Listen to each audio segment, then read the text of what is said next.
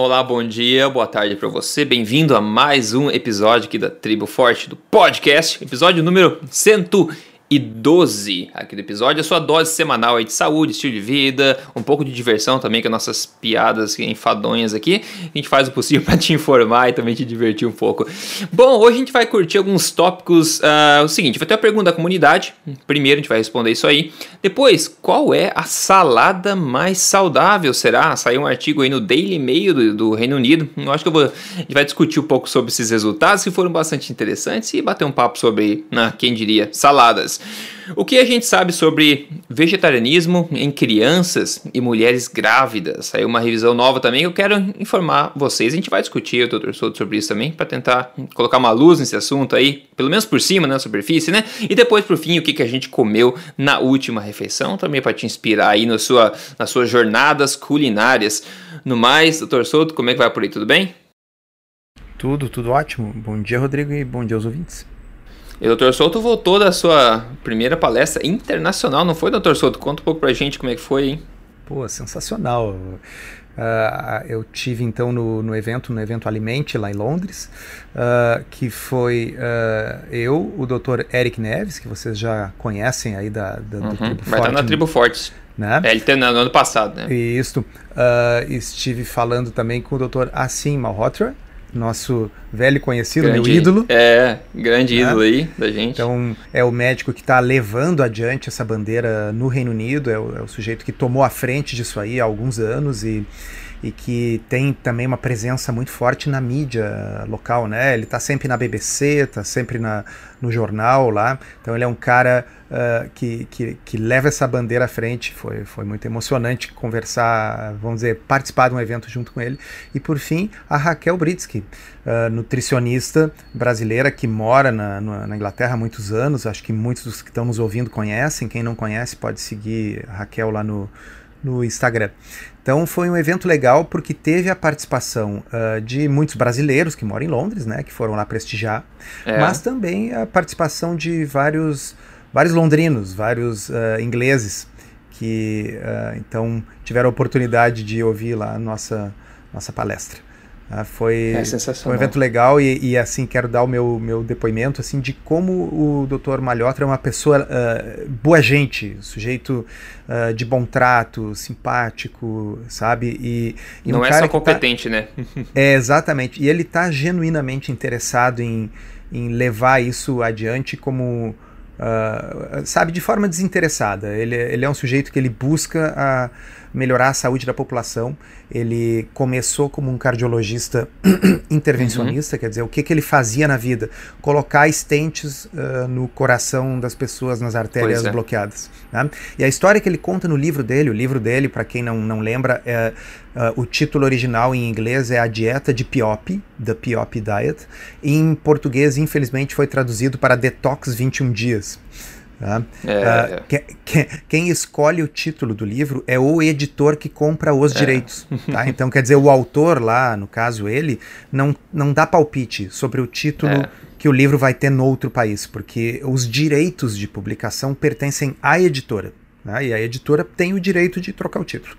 Então, só para dizer que o livro é, uh, é bom, tá? uh, e ele conta no livro o, a experiência dele de ter salvado a vida de um paciente que estava infartando, enfim, e no dia seguinte o paciente estava comendo aquela comida de hospital, que, é. que tinha suco de caixa, que tinha pão branco, tá certo? E aí o, ele foi falar para o paciente que o paciente tinha que rever seu estilo de vida, fazer atividade física, parar de fumar e se alimentar bem. E aí o paciente pergunta para ele, como é que o senhor espera que eu me alimente bem se esse é o tipo de comida que eu recebo no hospital no dia seguinte de um infarto? É. Né? Uhum, e aí, a partir desse momento, ele começou a refletir e ele começou a estudar e ele começou a ver que muito mais importante do que ficar desentupindo algumas artérias era ele evitar que elas entupissem. É, e foi por esse perfeito. caminho aí que ele seguiu. Então, muita, muita admiração eu tenho. Pô, que legal, que legal. A gente, é, isso vem também para fortalecer aquela ideia que Ah, o Brasil está liderando aí, um liderando, não sei, mas está puxando para frente com certeza e, e, sendo um destaque aí nesse movimento low carb, movimento de alimentação é, saudável, né, de alimenta, alimentos de verdade e tudo mais. Então ele está puxando, está chamando atenção lá fora também. Então a gente está aparecendo. Então, gente, como eu falei, a gente tende a ter aquela síndrome de inferioridade quando a gente está falando com uns estrangeiros, né? Mas nós estamos sendo notados, sim, a própria tribo forte está chamando atenção, eventos grandes acontecendo, a gente está chamando atenção. Então vamos levantar a cabeça, porque a gente está sendo precursor em muitas áreas aí, né? Nesse é, sentido, um, com certeza. É, uma outra coisa que me chamou a atenção, Rodrigo, aí no que diz respeito a, a Londres, propriamente dito, uh, sim. é a força que, que existe uh, lá, né? Deste movimento uh, uh, por parte dos consumidores no que diz respeito à qualidade da comida. Em todo lugar que você vai, em qualquer feira, em qualquer restaurante, em, uhum. em todo lugar existem as opções, com muita importância, assim, vamos dizer, ocupa um espaço muito grande nas prateleiras, as opções ah, uh, orgânicas, as opções grass-fed, quer dizer, da carne alimentada com pasto, dos ovos de, de galinhas alimentadas com pasto, o, o, isso voltando voltando, enfim, surgindo lá com muita, muita força. Muito mais do que a gente vê uh, aqui no Brasil. Uh, e, e, inclusive os produtos industrializados uh, começando a seguir isso aí, porque veja bem, quer dizer, a indústria, uh, se, a, se os consumidores demandarem maciçamente determinada coisa, a indústria começa a fazer aquilo ali. Com certeza. Então é. chega a ser engraçado, assim, tu compra um chocolate, o chocolate tem ali que ele é orgânico, biodinâmico, uh, sem, uh, sem glúten, uh, sa sabe? Tá tudo listado, sim, né? Sim. claramente, de forma que isso aí tá, obviamente, dentro do radar do consumidor britânico.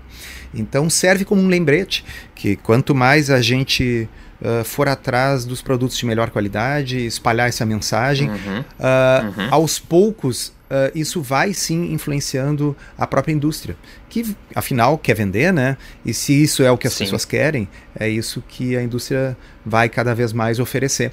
Uma das coisas, por exemplo, que uh, me, me chamou atenção, né? Uh, é o, o retorno das opções full fat. Ah, sim. Né? Uhum, uhum. É, é, uma coisa que está surgindo. Agora, também é bem verdade que o movimento vegano lá está muito forte.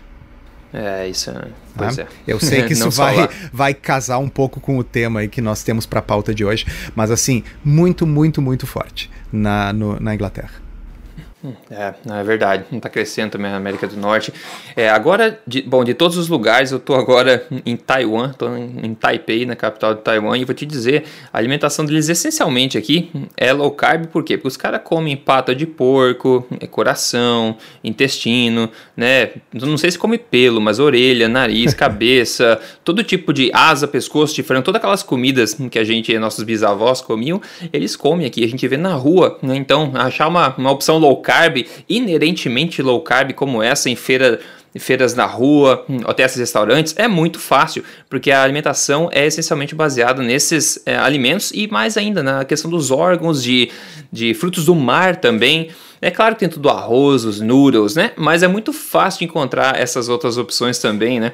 Então a gente está com essa tendência de voltar ao que a gente fazia antes, né? No mundo inteiro, né? Começar a voltar ao que a gente fazia antes, em busca da saúde novamente. Bom, Vamos lá em partir então para a pergunta da comunidade aqui. Hum, olha só. Que pergunta é a Tainá Kinup. Ela fala: quem tem a síndrome de Cushing também consegue emagrecer com esse programa, ou seja, com uma alimentação forte, com tudo que a gente fala aqui? Bom, a síndrome de Cushing, pessoal, é resultado aí de uma exposição prolongada ao cortisol, né? Seja através do uso intenso e prolongado de medicamentos como a prednisona ou também fabricação exagerada de cortisol pelo corpo, né? E, e aqui, talvez para deixar a pergunta mais abrangente, para mais pessoas é, utilizarem a resposta, a gente pode falar essa questão do, do custo, se você tem uma informação sobre isso, ou estender a pergunta para o seguinte: quanto impacto, né? É, teria o excesso de cortisol através do estresse diário mesmo que a gente tem, é, quanto isso pode impactar de fato negativamente a capacidade de se perder peso com qualquer dieta? Porque a gente sabe que tem um. É, realmente não dá para ignorar esse, esse aspecto aí, né? Um, eu desconheço que haja um estudo específico, vamos dizer, de low carb em pacientes com Cushing. Né? Então, o que eu vou responder é do ponto de vista teórico. Né? Uh, é. Então, com, como você disse, Rodrigo, uh, Cushing é uma situação decorrente da exposição crônica ao cortisol ou a corticoides. Existe a doença de Cushing, onde isso é uma coisa endógena, a pessoa tem, por exemplo, um tumor na sua glândula hipófise que estimula uhum. a produção de cortisol pelas adrenais. Né? Uh, e, e, aí a pessoa vai desenvolvendo aquelas características do Cushing que incluem síndrome metabólica, diabetes e ganho de peso na região central, né? a, a, a, a gordura visceral. Uh, uhum. Agora, a pessoa pode ter o que é mais comum, bem mais comum, a síndrome de Cushing iatrogênica, que é, por exemplo, um paciente que tem uma doença autoimune e precisa fazer uso crônico de corticoide. Né? Uhum, Ou então uhum. paciente transplantado que precisa fazer uso crônico de corticoide para impedir a rejeição do, do órgão. Né? Uh, então, o, o, o, corticoide, o cortisol, eles favorecem o ganho de peso e a síndrome metabólica. Eu, eu imagino que seja muito interessante, num caso desses, fazer o uso juntamente da low carb para o quê? Para uhum. mitigar esses problemas. É, né? concordo. uh, obviamente, essa pessoa vai ter mais dificuldade de perder peso do que uma pessoa uhum. que não esteja usando corticoides. Tá? Uh, isso me lembra, uh, uh, acho que até foi alguns anos atrás nós discutimos, porque agora nós já podemos falar assim, né? Num podcast que nós fizemos anos, anos é. atrás, é nós discutimos um estudo que falava de pacientes com câncer de próstata avançado que estavam fazendo tratamento hormonal e randomizados para fazer low carb ou dieta usual. Tá? O uhum. que, que acontece? Esses pacientes com câncer de próstata metastático avançado, câncer de próstata que já se espalhou, eles se beneficiam, do ponto de vista do câncer, da, da uh, ablação androgênica, ou seja, de bloquear completamente a testosterona. Mas quando a gente bloqueia completamente a testosterona, a gente tem alguns desses efeitos uh, que eu estava falando: o ganho de peso, a perda de massa uhum. magra, uma tendência maior à dislipidemia e síndrome metabólica. Tá? E o que aquele estudo mostrou é um conjunto de pacientes com câncer de próstata que foram uh, então submetidos ao tratamento hormonal, porém metade deles foi uh, fez uma dieta low carb, very low carb, cetogênica, menos uhum. de 20 gramas de carboidrato. E a outra Sim. metade dieta usual. O grupo que fez a low carb melhorou em tudo. Teve uh, não só não ganhou, como perdeu peso. Tá? Então, quer dizer, nesse caso, não apenas mitigou o problema, aboliu o problema, reverteu o problema. Tá? Uhum, e uhum. também reverteu as questões assim metabólica e tal. Então, por analogia, eu diria o quê? Uma pessoa que está fazendo uso do corticoide, mas que também fizeram low carb, tem uma boa possibilidade de, se não ainda conseguir um resultado, no sentido de perda de peso e tal, pelo menos evitar Sim. de ficar ganhando Sim. peso, de desenvolver diabetes tá certo? Sim. Então, sim. Uh, a resposta curta é: não, não, tenho dúvidas de que é mais difícil para alguém que está usando corticoide perder peso fazendo qualquer estratégia, na medida em que o corticoide produz ganho de peso. Agora, bom, qual é a alternativa? Uh, se, se, a pessoa não fizer uma alimentação forte, uma alimentação low carb, bom, ela vai ganhar peso numa taxa acelerada e ficar diabética é, e desenvolver síndrome metabólica. Então, uh, eu diria que, salvo se ela puder, de alguma forma, uh, diminuir ou parar o uso do corticoide, não sei que, por que, que ela usa, não sei qual é o motivo, né? mas com certeza uh, cuidar da alimentação no sentido de uma alimentação low carb seria a melhor intervenção para diminuir os danos desse uso crônico do corticoide. É, concordo plenamente. Eu acho que o mesmo pode ser expandido então para a pessoa que não tem a síndrome de Cushing, mas também hum, vive com estresse crônico, já que a gente sabe que o cortisol promove ganho de peso, como a gente está falando. Então eu desconheço uma alternativa alimentar que mitigue, né, tanto assim é, a promoção de ganho de peso do que mais do que a, no caso da, da, do low carb, uma cetogênica da vida, né?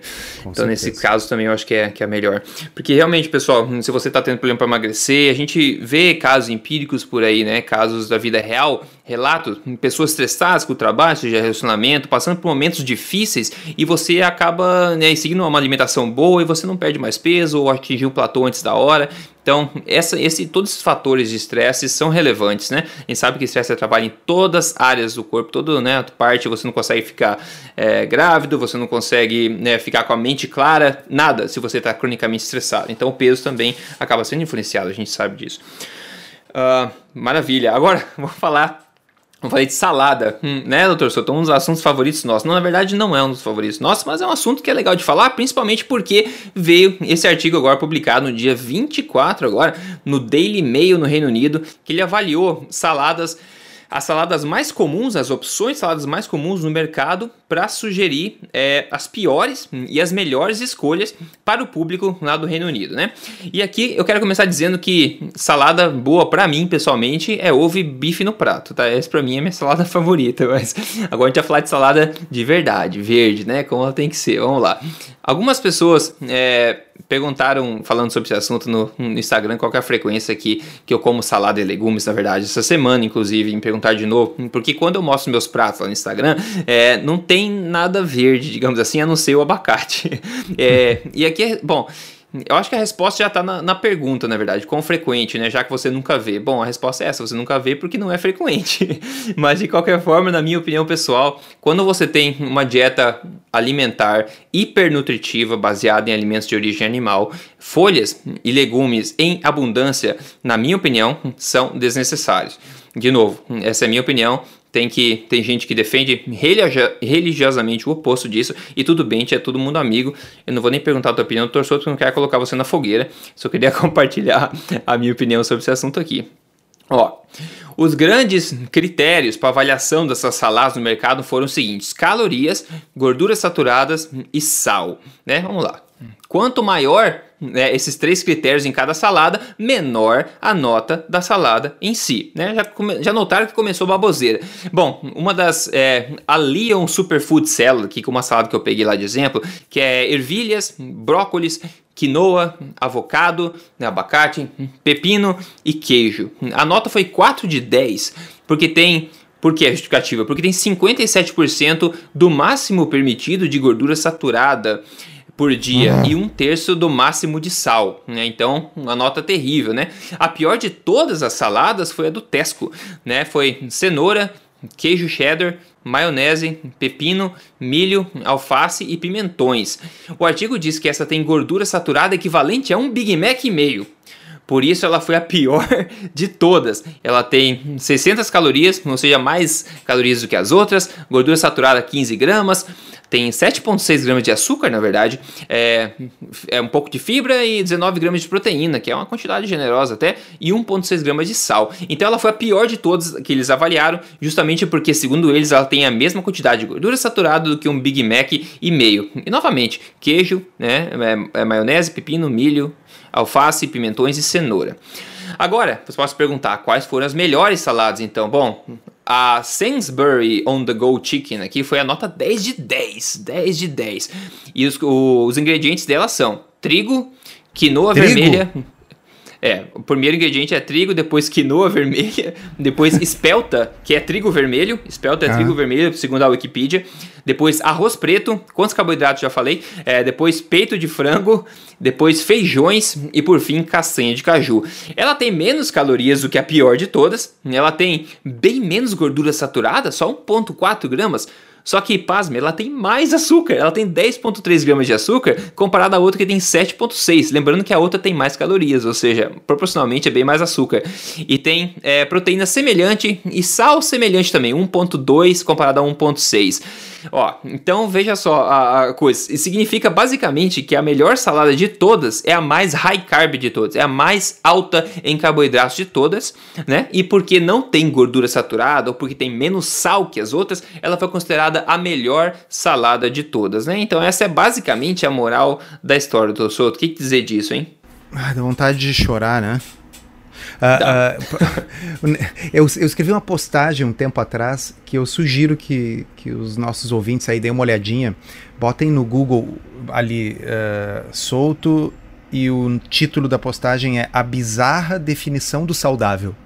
Uhum. Ah, que é exatamente sobre isso, só que aqui eles estavam falando é. uh, de uma. Uh, sim, uh, bom, tem um vídeo nessa postagem, é um vídeo de menos de 4 minutos. Tá legendado, eu legendei esse vídeo, então quer dizer, uhum. vale a pena vocês assistirem. E o que eles estão mostrando é qual é os critérios nos Estados Unidos. Então, esse que você estava uhum. lendo é do The Guardian na Inglaterra, né? É do Daily Mail, mas na Inglaterra. Do Daily Mail, na, na Inglaterra. Nos Estados Unidos, para algo ser eh, considerado saudável e para ter o direito de escrever healthy, de escrever saudável na embalagem, são avaliados cinco critérios. Quais sejam? Quantidade de gordura, se for quanto mais pior, né? Quantidade é, claro. de gordura saturada, quanto mais pior. Quantidade de sódio, quantidade de colesterol Tá? Ai, ai, e quantidade de outros nutrientes benéficos. Nutrientes benéficos são coisas como cálcio, vitamina, etc. Mesmo uhum. que, isso é muito importante, Rodrigo, mesmo que sejam sintéticos e artificialmente adicionados. Olha só. Tá? Uhum. E não então, tem nem então açúcar os critérios, então. Não, a, a, quantidade de açúcar. Nem óleo ter, vegetal. ter é. bastante. Se a coisa tiver bastante açúcar, isso não, não entra. Se tiver bastante óleo vegetal refinado, não entra. Gordura trans uhum. não entra. Só o que entra é gordura, gordura saturada, sódio, colesterol e nutrientes benéficos. E aí, nesse vídeo, eles mostram o seguinte: abacate, por exemplo, não dá para uhum. dizer que é saudável. Porque não abacate dá. tem muita gordura e muita é, gordura é. saturada. Tá? Uhum. Salmão uhum. não pode afirmar que é saudável. Tá? Porque salmão tem muito colesterol, muita gordura e muita gordura saturada. Uhum. Tá? Agora, uhum. sucrilhos é saudável. Eu não, é, tô, eu não é. estou brincando, tá? É fato. É pouca é, saturada, pouca gordura. Praticamente não tem gordura nenhuma, não tem colesterol é, nenhum, exato. porque colesterol só existe em produtos animais, não tem uhum. quase sódio nenhum, ok? Açúcar não entra. E o que que tem aos montes no sucrilho? Nutrientes benéficos, que é o quê? É, é, um multivitamínico, que basicamente os caras foram na indústria farmacêutica, pegaram um conjunto de vitaminas sintéticas e acrescentaram naquele milho com açúcar. E isso pode é, ser considerado exatamente. saudável por quê? Porque as normas para decidir o que é saudável e o que não é saudável são normas feitas para a indústria, pela indústria para uhum, a indústria. Uhum, a indú é. Eu já falei isso aqui, mas não custa repetir. Como é que funciona isso? A indústria tem lobistas. Tá? Então o lobista ele redige a legislação. Tá? Uhum. Aí o uhum. cara leva os deputados, os senadores lá, seja na Inglaterra, seja nos Estados Unidos, seja no Brasil, onde for, isso é igual no mundo todo. Tá? Leva o sujeito para jantar, né? para uhum. tomar um belo de um vinho e tal, e diz: olha só, tá aqui, senador, nós temos uma peça de legislação para lhe ajudar. Ela já está pronta, Tá? O senhor pode dar para os seus assessores, eles formatam aqui, né? Tá certo? E então nós estamos lhe diminuindo o trabalho, né? Isso aqui é uma coisa que uh, vai, vai nos ajudar, afinal nós contribuímos com a sua campanha, tá certo? Mas é uma coisa que é boa para os consumidores. Olhe só, senador, uhum. com isso aqui o senhor vai diminuir o colesterol da população, vai diminuir a gordura saturada da população, vai diminuir o sódio da população. Então o senador esse lê aquilo e acha que ele está fazendo algo bom tá certo? Sim, sim. Mas aquilo foi entregue para ele por um lobista. É, assim, quem lê, que, no momento que vocês entendem o que, que esse tipo de norma produz, ou seja, que se barre coco, que se barre abacate, que se barre castanhas, que se barre uh, uh, salmão, mas que se dê passe livre para sucrilhos, aí cai a ficha. Claro, isso foi feito pela indústria para a indústria, mas é que é feito de uma forma sutil e inteligente. Quem lê o negócio diz assim: puxa vida, é para o bem-estar geral da população. Quem seria contra? Diminuir sódio, gordura, gordura saturada, colesterol. Quem seria contra? Nós seríamos contra. Eu seria contra. O Rodrigo seria é, contra. É. Mas 99% da população está brainwashed tá certo? Já tá assim uhum. com uma lavagem é. cerebral no sentido de que essas coisas uh, é tão boa, é tão bom essa lista de coisas como sei lá falar que plantar árvores é bom, que a natureza é boa, reduzir o sódio é bom, entendeu? Quer dizer, é uma coisa que já tá automático Sim. na cabeça das pessoas. Sim. Né? E ninguém, uh, é, ninguém discute bem isso. É, é, é, é, é, isso. E, e, esse, na realidade, é, é um dos motivos. É, eu até, enfim, embora tenha conversado com o Dr. Assim Malhotra lá em, em, Londres, não tive oportunidade de trocar ideias sobre isto que eu vou falar agora. Mas uh, ele é um grande def defensor da, da taxação do açúcar. E, e de fato ele conseguiu, uh, com, com a ajuda dele, isso virou lei agora na, na Inglaterra. Tá? Uhum. Uh, e, obviamente, eu, eu acho bom taxar o açúcar. Eu acho que quanto mais caro as coisas açucaradas forem, melhor para a saúde da população. O que me preocupa é que se nós dermos ao Estado, Estado quer dizer ao governo, o poder de decidir sobretaxar o que eles acham ou não acham que a gente deva comer, com certeza nós vamos acabar com todo tipo de carne taxado, nós vamos acabar com a gordura é, uh, taxada, o abacate vai dobrar de preço porque ele tem gordura, tá certo? Então, uh, eu na realidade. Tá na hora ainda, né? É, eu, eu acho que a ignorância nutricional é tão grande, mas tão grande, que eu tenho muito medo de dar o poder ao Estado de decidir aquilo que nós devemos ou não devemos comer. Porque se depender Com do certeza. Estado, nós vamos comer basicamente uh, amido tá certo? Assim, o que, que vai sobrar? Se o Estado taxar o açúcar, mas também a gordura, também o sódio, também a gordura saturada, também o colesterol, basicamente nós vamos viver de milho, de trigo, ração. de aveia, de, uh, de ração. Tá certo? De ração. Uh, é. Então, é esse o meu único receio de ser a favor. Uh, vamos dizer, é uma questão de coerência. Como é que eu posso ser a favor da taxação do açúcar, mas ao mesmo tempo ser contra a taxação de todo o resto. Aí você, ah, sim, porque do ponto de vista científico faz mais sentido taxar o açúcar. Sim, mas essa é a minha visão da ciência. A visão da ciência das pessoas que estão em posições de mando e posições de poder nos governos é de que o salmão e o abacate fazem mal, porque afinal eles são uhum. gordos. Né? É, é. exatamente, acho que foi muito, muito bem dito. É melhor que a gente continue nós no controle. Aí, por enquanto, acho que é a melhor coisa se fazer. É, sobre. Bom, sobre as saladas, então, a gente concluiu que, mais uma vez, não tem como a gente colocar a nossa saúde na mão da, da mídia, né, do que é divulgado por aí abertamente para as massas. Se a gente for decidir o que a gente come de acordo com esses rankings, de acordo com essa informação que vem é, vai ser problemático. A gente sabe, de direto vem aqui na Tribo Forte que falar para você esse tipo de, de equívoco, né? Que geralmente é tão errado que é o oposto, né? É tão errado. Em nutrição, muitas coisas assim não é um pouco errado, é, tipo, é o oposto, é o mais errado possível que pode ser. Então se proteja com informação, essa é a minha opinião. E outra, para fechar esse assunto, como a gente vive num mundo onde todo mundo tá, tá ocupado o tempo inteiro, né? A gente quer mais praticidade, simplicidade e minimalismo, né? Então eu sempre voto você fazer um outsourcing de comer salada. Você faz da seguinte forma: você come um bife ao invés, porque a vaca já comeu o capim por você, entendeu? Facilita a sua vida. Vou ganhar muito inimigo com isso, mas tudo bem. Não tem problema é, não. Mas assim, ó, eu, eu acho que determinados vegetais, eles são excelentes veículos para outras coisas mais gostosas. É, né? e, e, então, por exemplo, uh, para mim, para o meu paladar, brócolis uhum. e couve-flor, uh, já passadinhos no vapor, devidamente gratinados, eles são um veículo muito bom para um pouquinho de azeite de oliva e uma páprica. Ah, com certeza. Uhum, uh, então, assim, uh, eles. Eh, eh, eu acabo sentindo falta deles, assim, eles são gostosinhos quando são. Pre... Uh, agora, eu tenho dado mais Não, ênfase na, na, na, minha alimentação a vegetais cozidos, a vegetais refogados. Eu, então, assim, confesso que folha não é muito meu negócio. Ah, exceto quando às vezes eu vou naquele buffet de salada bonito, que tem bastante folha assim bonita, às vezes a gente come com os olhos também, né?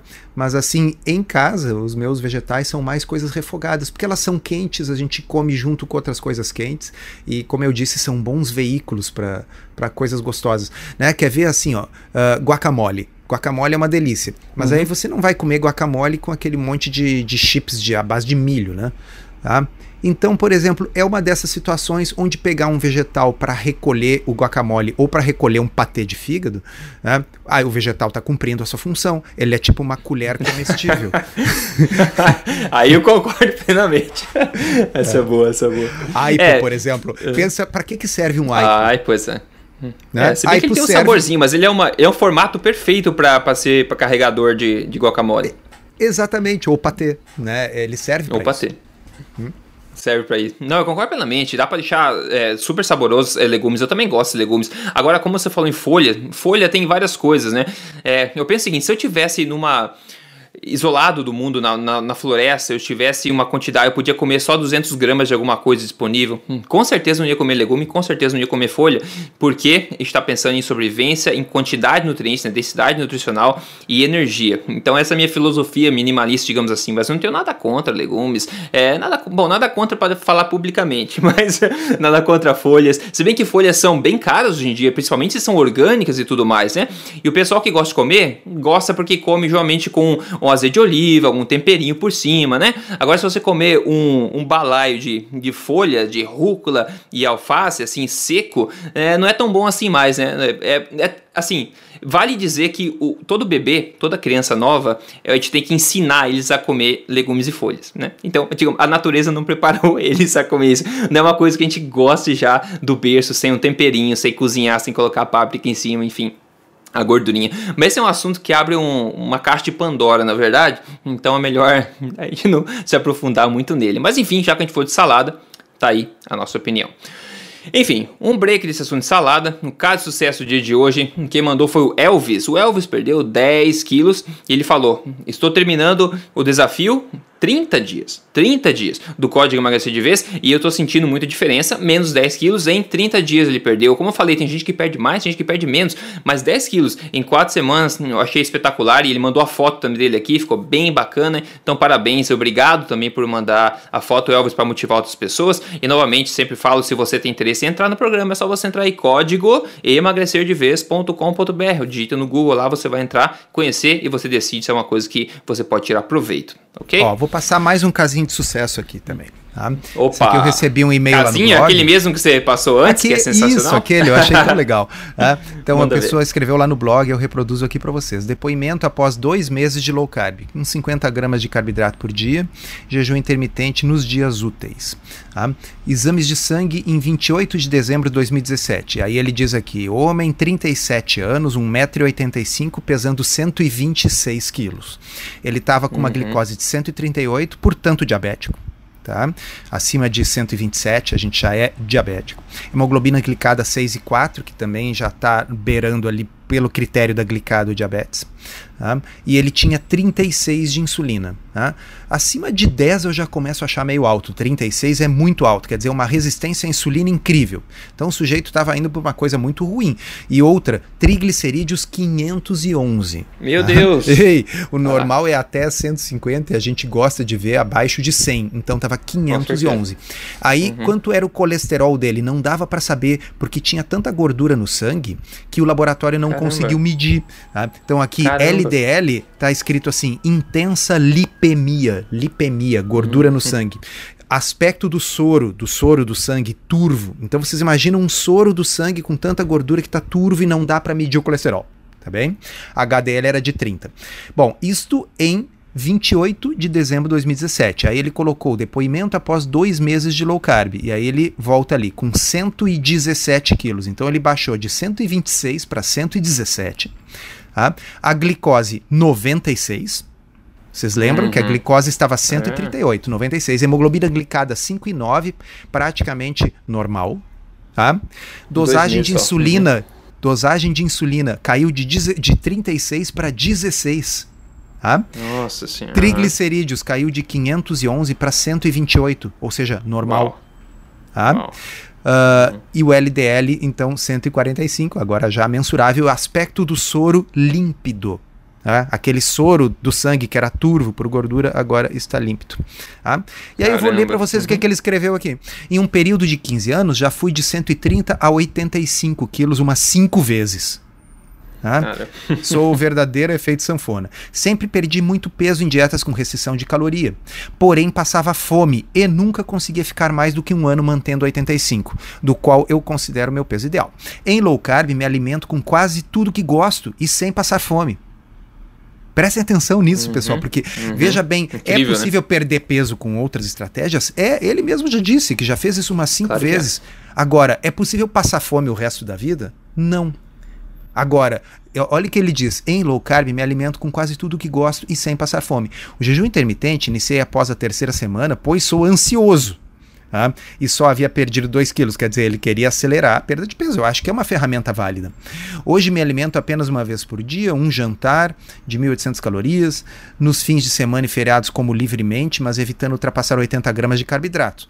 Como gostava de beber cerveja, consegui substituir por uma caipirinha com adoçante ou vinho tinto. Tá? Muito uhum. obrigado, low carb mudou minha vida e outras pessoas ao meu redor, até mesmo colegas de trabalho, me perguntam sobre a minha alimentação e acabo influenciando-as para o bem.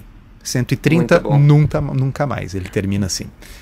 Caramba, uhum. que caso, hein? Então, sensacional. Isso aí é para você escutar aí no carro, no seu telefone celular e tal, e ficar feliz. Né? Uhum. Eu fiquei. exatamente, fica. Nossa, é, eu também, com certeza. Que mudança incrível, mudança de vida, né, pessoal? A gente não sabe quantos anos essa pessoa ganhou, né, na verdade, de longevidade.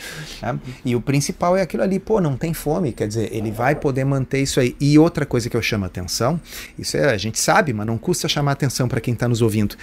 Tudo bem, ele ainda tem bastante peso para perder, mas vocês veem que as melhoras metabólicas uh, são muito precoces. O diabetes dele está em remissão em dois meses. Né? É dois meses só, exato. Em uhum. dois meses. Então, assim, não pre, uh, low carb produz melhor e remissão de diabetes sino metabólica, mesmo que a perda de peso seja modesta. Isso é muito importante. Uhum. Espetacular, maravilha. Bom, vamos pular para o segundo tópico aqui. Uma revisão publicada em fevereiro deste ano agora, que analisa a, a evidência de quão saudável vegetarianismo e veganismo é para crianças. Foi essa revisão foi publicada no jornal Critical Reviews in Food Science and Nutrition. Bom, o ponto importante que é, o meu choque principal ao ler essa revisão não foi nem a revisão em si, mas o principal foi saber que a Academia de Nutrição e Dietética dos Estados Unidos é, tem a seguinte posição sobre o assunto. Eles falam, abre aspas, uma, uma dieta vegetariana, incluindo vegana, é apropriada para todos os estados, todos os estágios da vida, incluindo a amamentação, gravidez, a infância e também a adolescência. Olha só, categórico. Segundo a revisão, essa posição forte e categórica é infundada e não qualificada, né? ignorando evidências do contrário que existe na literatura, né? Então, é, eu não sabia disso. Inclusive, o USDA, né, o Departamento de Agricultura nos Estados Unidos, também tem a mesma, a mesma opinião.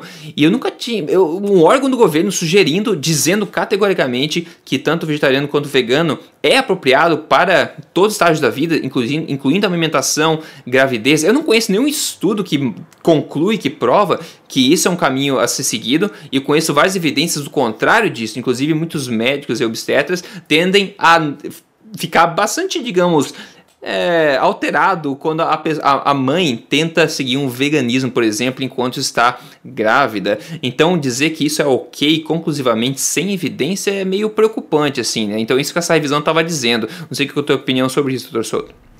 Um, que muito uh, de, dessas posições e opiniões de instituições como o USDA, como a Academia de Nutrição e Dietetics, são, uh, são isso, são opiniões Tá?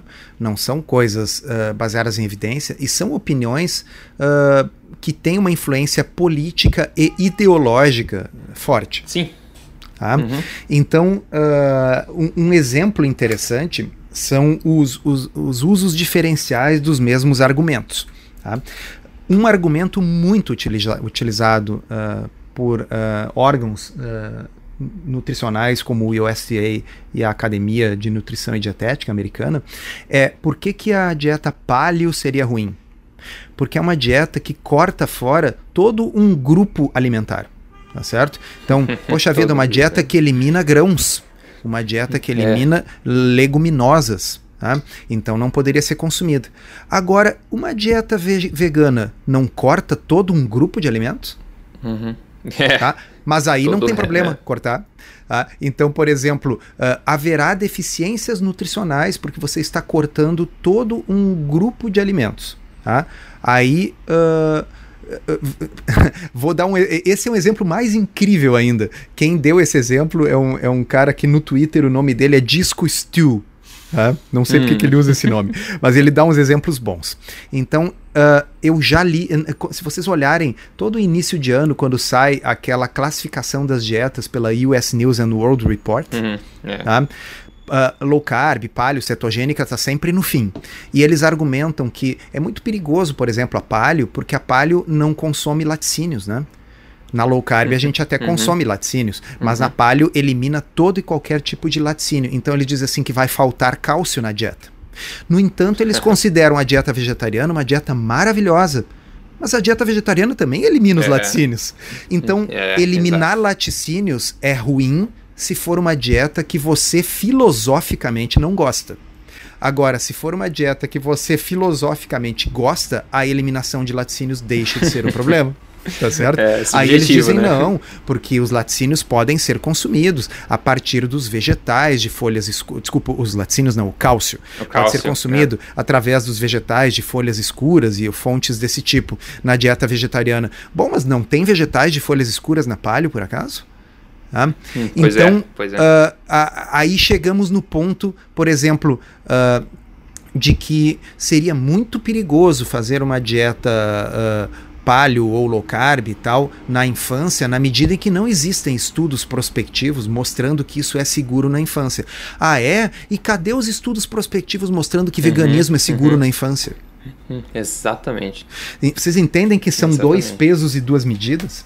Que como uh, uh, e, e, aí assim da onde vem esse amor tão grande dessas instituições pelo veganismo e pelo vegetarianismo existe um sujeito que está estudando isso a fundo ele é um médico australiano chamado Gary Fetke tá? uhum, uhum. e o Gary Fetke quem uh, puder quem entende inglês dê uma olhadinha numa palestra que o Gary Fetke tem sobre Uh, bota lá Gary Fetke, F-E-T-K-E, uh, uh, e vegetarianismo ou veganismo, enfim. Uh, vocês vão ver a palestra. Uh, ele descobriu o seguinte: que a origem tanto da, da Associação Americana de Dietética, como depois das pessoas que fazem parte do grupo que escreveu as diretrizes, eles estão muito ligados aos adventistas do sétimo dia hum. nos Estados Unidos tá? Uhum. Que, que é uma religião que abraça o veganismo. Tá? Então, uh, vamos lembrar o seguinte, que uh, o Kellogg's, esse dos cereais, tá? sucrilhos é. Kellogg's, Tá? Kellogg ele era, um, ele era um médico e ele tinha umas opiniões muito estranhas na virada do século XIX para o século XX. Então ele criou um, um, sanatório, que era, ah, vamos dizer, como se fosse um, um local de curas. É, putz, e as é pessoas é iam para lá fazer tratamentos, e esses tratamentos incluíam uh, uh, enemas com, um, com café uh, é. uma, e uma dieta completamente vegana. Tá? Uh, então o Kellogg ele acreditava que a carne uh, ela criava desejos nas pessoas uh, e provocava um excesso de sexualidade nas pessoas e que as oh, pessoas louco. se masturbavam porque consumiam carne. Olha tá? Se vocês estão achando que é loucura minha, olhem na Wikipédia o Kellogg tá bem? Uhum, uhum. Ele realmente acreditava nisso, nestes termos. E ele preconizava uma dieta vegana porque ele achava que com uma dieta vegana as pessoas teriam mais temperança, mais equilíbrio, não iam ser tão impulsivas, não iam ter tanto uh, pecado do ponto de vista sexual. Tá? Uhum. Então o objetivo era consumir uma dieta tão sem gosto, tão sem graça, que fosse uma coisa mais monástica, entendeu? Tipo, não podia uhum. beber álcool, não podia comer carne, né? e ele descobriu então uma forma de uh, conseguir uh, fazer com que grãos que não eram passíveis de serem consumidos assim na sua forma uh, crua pudessem ser facilmente consumidos e criou o cereal esse. Ah, então, esse foi a, a, origem da coisa. Uma pupila desse Kellogg, uma mulher que era uh, estudou com ele e tal, foi a fundadora da Associação Americana de Dietética. Tá? Uhum. Então, desde o início, lá no início do século XX, essa que é a academia, né, né, Academy of Nutrition and Dietetics, Tá? Ela foi fundada por um grupo de nutricionistas vegetarianos. Tá? Uhum, então uhum. isso corre na instituição uh, desde o início. Então, isso significa o seguinte: que eles vão olhar as evidências. Uh, veja bem, tu falou no USDA. Eu, eu, eu, hoje em dia, quando dou palestra, Rodrigo, sobre low carb, eu sempre começo assim: olha, tem várias. Uh, formas de se alimentar que são potencialmente saudáveis. E aí eu pego as diretrizes americanas de 2015 e mostro que elas contemplam três formas que elas, diretrizes, consideram saudáveis: uma dieta saudável low fat, uma dieta saudável vegetariana e uma dieta saudável mediterrânea. Né? E aí eu uhum. entro na palestra explicando assim, olha, por que, que low carb não está entre aquelas alternativas? Já que em termos de evidência científica, low carb tem muito mais evidência do que boa parte do que uhum. tem ali. Né? Uh, e então assim a vegetariana ela consta lá nas diretrizes do USDA e consta nas diretrizes da Associação Americana de Nutrition, né, Nutrição e Dietética e consta nas diretrizes da Associação Americana do Diabetes. É, uhum. E aí, qual é a evidência de que isso seja seguro para crianças e para grávidas? Pô, não, é, não tem. Não tem. Pelo contrário, a gente volta e meia ver relatos de casos de verdadeiros desastres. Aliás, não precisa nem na, nem, nem na literatura científica, na imprensa leiga, vocês não veem volta e meia pais uh, sendo levados presos na Europa porque deixaram uhum, o filho pequeno uhum. morrer porque queriam dar uma alimentação vegana para um lactente. Né? É, é. Uh, então, uh, é possível fazer uma, uma, uma alimentação vegana uh, numa criança? Cara, talvez até seja, mas tem que ser muito bem coordenada por nutricionista e com suplementação. Tem que ter suplementação. Ah, porque é uma coisa verdade, não, não, é natural, né? Não, é, não é natural, natural, o ser humano não, é não evoluiu natural, comendo é. isso, tá certo? Nunca houve uh, um, uma uh, sociedade caçadora-coletora vegana, isso, isso, não existe. Tá?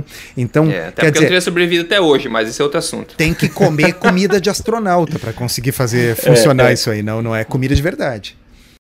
É.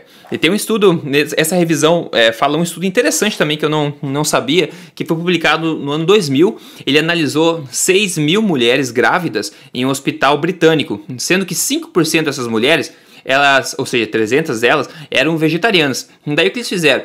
Ó, na maior parte das populações, a taxa de nascimento homem versus mulher é 105 para 100. Então, 105 homens e 100 mulheres, basicamente igual, né? E nesse estudo, olha que interessante, as mulheres não vegetarianas tiveram uma taxa de nascimento de homem e mulher esperado, de 106 barra 100, né? 106 homens para 100. Porém, as vegetarianas, pasme, tiveram uma taxa de 81,5 homens para 100 mulheres. Ou seja, as mulheres vegetarianas tiveram 23% menos chance de dar luz a um menino. 23%, não é um erro estatístico. 23%. Agora, não acha que você pode escolher o sexo dessa forma, não, porque eles falam também um monte de coisa a respeito de aborto, principalmente de meninos, né, é, com problemas maiores a respeito de meninos também, que pode influenciar esses resultados, mas veja só que mudança grande somente com alimentação, e essa é uma coisa que eu, que eu não sabia. E outra coisa que é preocupante também a Academia de Nutrição e Dietética e quanto o SDA também, eles, eles sugerem a posição oficial deles. Eles dizem que é perfeitamente ok você substituir carnes por soja fortificada e tá tudo bem. Né? E nós sabemos também que não existe prova nenhuma dizendo que isso é verdade e ao passo que a gente sabe que existe uma boa quantidade de evidências do contrário, de problemas né, potenciais do consumo de soja.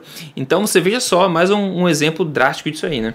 É, é, é, dentro da mesma linha que a gente estava falando. Qualquer é. uh, pequena evidência de que carne possa ser um problema é inflacionado e vira uma grande notícia e tal. Qualquer evidência razoável Sim. de risco de uma alimentação vegetariana ou vegana é, é, é, ignorado. Por quê? Porque esses órgãos têm uma posição ideológica nesse sentido.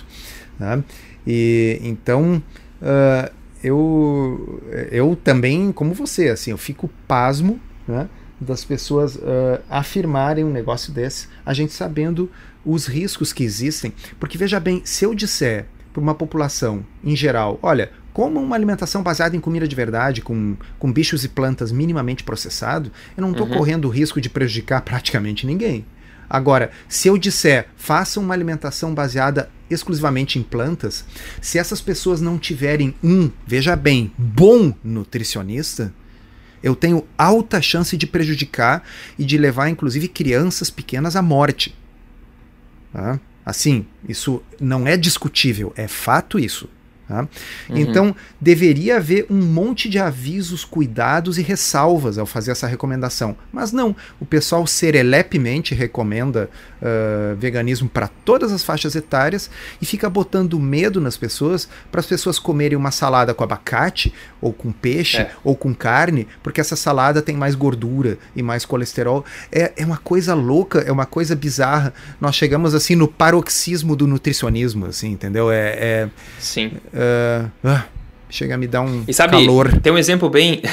tá, tem um exemplo bem é, recente. A gente foi, tava em, em, Melbourne, na Austrália, e a gente foi sair com um grupo. Um grupo não, uma dupla de amigos da, da minha namorada lá conhecidos. E o, o cara de, dessa, desse casal, ele é vegano. Então a gente foi num, tomar um café, tava com bastante fome, né? Porque eu imagino que vegano deve ficar com fome bastante seguido, né? Porque a alimentação, digamos, não é tão nutritiva assim. Mas isso é só minha opinião, tá, pessoal? Então a gente foi nesse restaurante para comer, nesse café que serve comida também, e ele tava muito com fome. Então ele pegou, olhou em todo o cardápio e não tinha opção óbvia, tinha opção é, vegetariana, mas não tinha opção vegana. E uhum. daí o que acabou? Ele acabou escolhendo lá e, pô, tinha, tinha saladas, não sei o que, com queijo, tinha outras, tinha tortas, não sei do que, salgadas, quiche, enfim, tinha sanduíche natural, um monte de coisa. Daí ele, por, por não ter uma opção que se adaptasse ao veganismo, ele acabou pegando o que? Ele pegou batata frita, só batata frita para comer. Ou seja, ele, ele colocou no corpo dele batata frita em óleo vegetal, entendeu? Por causa dessa crença nele é, aí do, do veganismo. Tá, tudo bem, não tenho nada, só tô contando um fato, né? Que às vezes as escolhas podem ser meio distorcidas se o nosso objetivo for saúde, né? É, e algumas coisas são incompatíveis entre si, se você parar para pensar. Porque aí, se eu comer uma folha uh, que for realmente orgânica, periga eu comer alguns bichinhos junto, né? boa, boa. É, então é certeza. é melhor. É melhor não comer uma... orgânica. É, não pode ser orgânico, que aí não vai ter nenhum ser, nenhum animal ali, nenhum ser vivo. É, isso assumindo que plantas não sentem dor, né? Que é um absurdo, na minha opinião. Né? Só porque não tem olho, não quer dizer que não sente dor. Nenhum bicho que tem. Nem, nada, nenhuma criatura na, na face da Terra que é, é cheia de vida quer morrer, né? Eu acho que isso é uma. Eu não é, sei porque a, a, gente acha que cortar árvore é tudo bem, tudo bem, planta, eu até acho que planta não sente dor, não tem sistema nervoso central. Mas agora. Uh, não dor do jeito que a gente é, conhece. Né? Assim, ó, a, a, a, vaca depois de morta também não sente dor. ah, uh, aí, ah, mas para é, morrer. Uh, Rodrigo, me responde. Eu vou te fazer uma seguinte pergunta: a vaca, se, se nós não matássemos ela, ela seria imortal? Não, não seria não, imortal. Não, não, não as que eu tem. conheço. Vacas não vivem para sempre, né? É. Uh, quais são as alternativas de morte de uma vaca? Vamos pensar. Tá? Ela pode é... ser comida pedaço por pedaço por uma criatura selvagem, é uma Isso, opção. Então ela pode ser. Ela pode morrer magra, ela, sofrendo ao longo de é, meses. É, ela pode ser predada, né? Ela pode ser mastigada, Isso. então atacada por, por cães selvagens ou por algum outro bicho. Tá? Ela pode, como você disse, uh, ela vai perdendo os dentes, né? Uh, e não consegue mais ruminar. Então ela vai, vai, vai morrendo de fome, vai ficando magra naquele estado, assim, em campo de concentração até, até morrer de fome e ser predada no processo, porque na hora que ela tá magra e fraca, aí ela vai é, ser predada. É um destino feio, é um destino feio. É e ela pode ir para um abatedouro onde uma arminha de pressão vai jogar um chumbinho no meio dos olhos e ela vai puff, apagar. Tá? Não existe a alternativa, ela subitamente vai ser cercada dos seus familiares com velas aromáticas tá? e vai flutuar ai, para ai. o céu sem sentir dor e depois receber um enterro digno. Não existe é, essa alternativa. Não. Dadas as alternativas postas para um bovino, uhum. tá? Uh, no, uhum. Olha, pensem um pouquinho, pessoal, pensem. Aí eu sei, o amigo vegano vai falar do, do confinamento. Aqui no Rio Grande do Sul, vaca é criada comendo pasto. Dentro das, é. uh, das possibilidades subjetivas de vida disponíveis para um bovino, ok? Pastar, ser conduzida para boas pastagens para poder engordar. Uhum. Ok? Uh, receber um remedinho para se livrar dos carrapatos e tal, que é um negócio que na, na vida, no mundo real, uhum. na, na, vida é selvagem, chato, é, chato, é chato pra caramba. Mas o bicho uhum. ele é deverminado, o bicho é cuidado pelo veterinário. Ah, e quando chega o dia, ah, ela morre de uma forma muito melhor. Eu quero entender qual é a outra forma melhor de morrer que a vaca teria se não fosse com um atordoamento aquele no meio dos olhos. É, eles vão te dizer que daí, ah, mas é você que está escolhendo a data, não é a vaca, que a vaca não seria nas, nem nascido, porque a gente criou ela para ser comida. Eu então, acho que argumentos, eu, né, eu, de certa forma, nesse argumento aí, eu invejo a vaca. Porque é. uh, eu, se eu tiver velho, com câncer que não tiver mais cura e tal, eu gostaria de poder escolher a data. Dizer assim, olha, hum. eu quero um, um, suicídio assistido, porque eu quero morrer sem dor, né, agora, uh, domingo entendeu? É uma coisa uhum, que uhum. existe em alguns estados dos Estados Unidos, se não me engano, Oregon tem, é um negócio que uhum. tem na hum. Holanda, né? Uh, agora, no Brasil, muitas pessoas morrem de uma forma pior do que a vaca. Não, com certeza. Não, concordo, concordo. É. Então, assim, bom, é a minha opinião, né? Já que nós tocamos no assunto e tal. É só opinião. É, só, opinião. Uma, opinião. uma vaca pode alimentar uma pessoa por um ano, potencialmente, né? Detalhe. É, então, uh, vamos dizer, eu, eu não sou a favor do sofrimento desnecessário dos animais. Eu não acho, por exemplo, legal claro. pegar a lagosta, botar viva na água fervendo, aquelas coisas. Tá? Ah, tá louco. Uh, uh, eu não sou a favor de torada, de vaquejada, tá? nada disso. Eu sou a favor de o mínimo sofrimento possível, de modo que a vaca possa ter a melhor vida possível das experiências subjetivas possíveis uh, de uma vaca. Tá? Uhum, Ou seja, uhum. pastar, sombrinha, uh, tirar os carrapatos e morrer rápido. Tá? Uhum. Uh, e, e, e, é isso que a gente tem que lutar. Eu imagino um mundo assim onde um dia os veganos vão se dar conta de que uh, é melhor que todos se unam pelo melhor tratamento dos animais do que deixar apenas que as pessoas que não estão nem aí continuem comendo uh, animais que eles não estão nem aí se são bem ou se são maltratados e eles veganos ficam aí piorando a sua saúde sem motivo, né? É, eu acho que isso não vai ser um problema muito grande, essa luta nossa, digamos assim, por causa de um fenômeno: seleção natural. Pronto. eu acho que isso não vai durar tanto tempo porque não tem, não tem como sustentar uma condição que não é natural. E eu acho que a própria natureza vai se organizar de forma a, enfim, a eliminar o ruído, como sempre aconteceu nesse mundo. Mas cada um tem direito à sua opinião, cada um tem seus motivos. A gente tá aqui para, assim como a gente respeita a opinião dos outros, a gente tem a nossa. Né? Então. É, é, é a nossa. É, é. É, nossa. Então ficou muito bom, ficou mais quente do que eu imaginava esse podcast, na verdade. Vamos ver. Vamos ver. É uma discussão bacana, né, pessoal? Espero que você tenha aproveitado aí e que tenha sua opinião também. Compartilhe com, com a gente a opinião também. Siga o Dr. Souto no Instagram, JC Souto. O meu Instagram é Rodrigo Polesso, tudo junto. Siga a gente lá, acompanhe, faça parte desse movimento. A gente está compartilhando o que a gente, com as melhores intenções possíveis, né? O que a gente acha que vai te ajudar a ser uma pessoa mais informe e mais saudável também. Ah, tava esquecendo já de perguntar, na verdade. Bom, só para não falhar a tradição, vou te perguntar, Dr. Souto, o que, que você comeu na janta ontem? Já que é de manhã aí, né? Eu comi coxas de frango assadas. Bem hum, simples. Ah, um frango. Tá? frango Franguinho estava temperado assim desde a hora do almoço, estava já na travessa, na geladeira, porque aí é só botar no forno e 50 minutos depois a, a, a pele, porque obviamente a pele estava lá, né? Tá? Uhum. Aí a pele já fica crocantinha, né? Uhum, uhum. Com certeza, uma delícia, adoro coisa de frango. A asinha também eu curto bastante, muito, muito bom. É, a asinha é e... é muito bom. Eu acho que. Uh, uh, uh, ou os nossos frangos aqui são anômalos e eles não têm asas, ou essas asas estão indo todas aí para a Ásia, que é o que eu suponho. eu, uhum. eu acho que o Brasil exporta tanta asinha de frango para a Ásia, para a China, que falta asinha aqui. Pô, às vezes no super é difícil achar. Ah, é verdade, uma coisa tão simples, tão gostosa e barata, muito barata, é. né? De, Afinal, para cada par de coxas deveria existir um par de asas. Nas galinhas que eu conheço, sim, com certeza. É. Mas eu acho que eles exportam todos os pescoços, todas as asinhas para cá. Aqui eu fui no mercado, comprei é, o bife, e o bife aqui vem cortado em, em, lâminas, em que você vê, é transparente, assim, que nem aquele ah, né, tipo um papel, carpaccio. assim. É tipo um carpaccio, assim, porque bife é uma, não é uma coisa que o pessoal consome muito aqui. E tem muito o porco, tem, tem frango também, e tem esses órgãos, né? Bastante órgão. Fácil de encontrar órgãos, achei um baita de um, de um fígado. Mas eu comprei esse, esse, esse pedacinho de bife, comi com ovos, né? Essa, digamos, foi minha salada feito outsource que eu mencionei antes. Isso que eu comi de, de janta agora, pouco, na verdade, porque aqui é à noite já. Então é basicamente isso. Legal, doutor Soto, o bate-papo foi muito bom.